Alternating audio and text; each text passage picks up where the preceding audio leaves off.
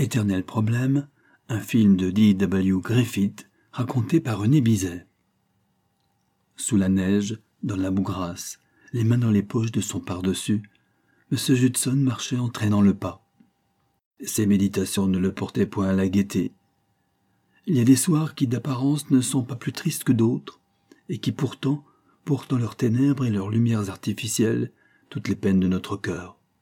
Pour M. Judson, c'était un de ces soirs-là. Il s'arrêta devant le miroir d'un magasin éblouissant de clarté. Il se vit d'aspect lourd, de visage sans grâce, avec les grosses lunettes, devant ses yeux globuleux et mornes. Son chapeau était chargé de flocons. Son cache-nez était tordu comme un chiffon autour de son cou. Et après Qu'importaient à sa solitude ces petites misères? Il n'avait personne à séduire. Nul ne l'attendait au coin d'un bon feu. Plus de femmes, plus de foyer, de la fortune, mais sans emploi. À quarante-cinq ans, et par sa faute. Faites votre mea culpa, monsieur Judson, et repassez une fois de plus dans votre esprit vos erreurs sans excuse et vos faiblesses sans justification. La morale est la morale. Vous avez une épouse et deux enfants, un garçon et une fille. La chance vous avez souri. Un matin, à la suite d'un procès que vous avez gagné, vous vous réveillez millionnaire. Vos affaires, jusqu'alors modestes, peuvent s'étendre et prospérer. Tout va bien. Les vôtres sont heureux.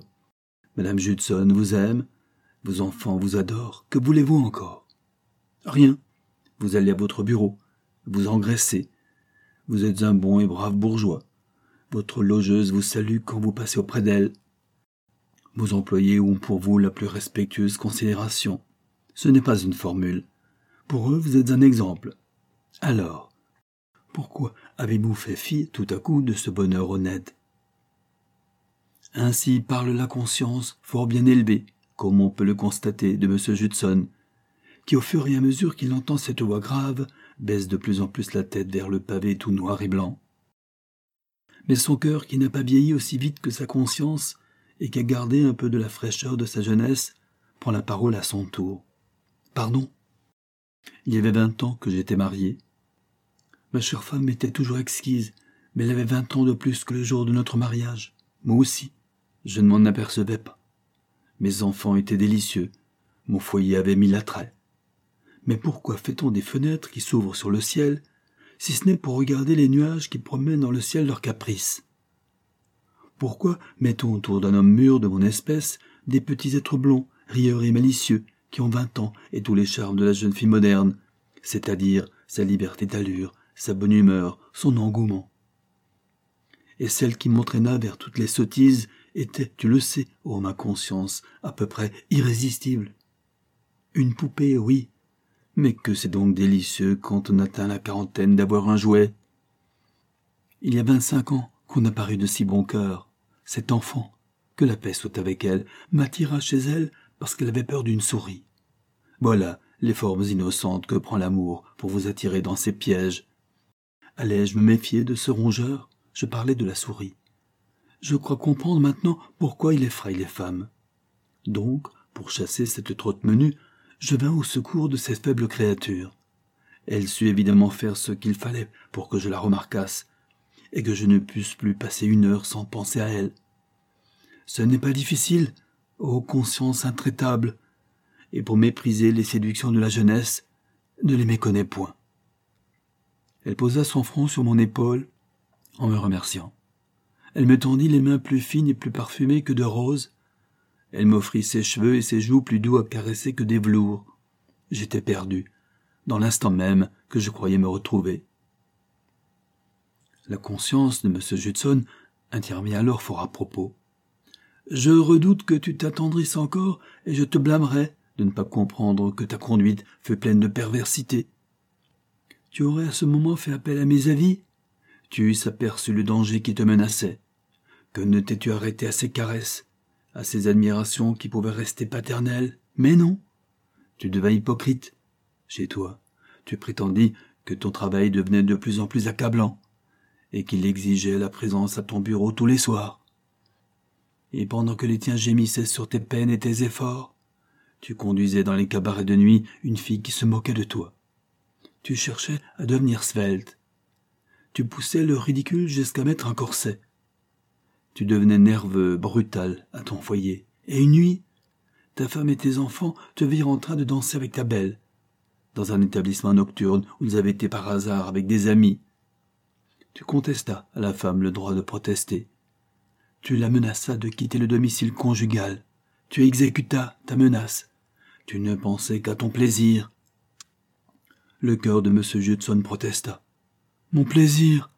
Comment peux-tu employer ce mot? Ô conscience qui voit tout, mon plaisir. Tu ne te souviens donc pas que ma blonde bien-aimée avait un ami d'enfance que je trouvais chez elle à toute heure du jour? J'ai le respect de ces liens du jeune âge, mais je suis aussi naturellement soupçonneux et jaloux. Cet ami fut le tourment de ma vie dès que je le connus. J'avais beau donner bijoux, argent, fourrure à ma conquête, je n'ignorais pas que le frère de lait avait vingt-cinq ans à peine, et un visage plus fait que le mien pour attirer les regards des femmes. Je savais qu'il avait pour lui ce que je n'avais plus, et qu'il n'avait pas ce que j'avais acquis.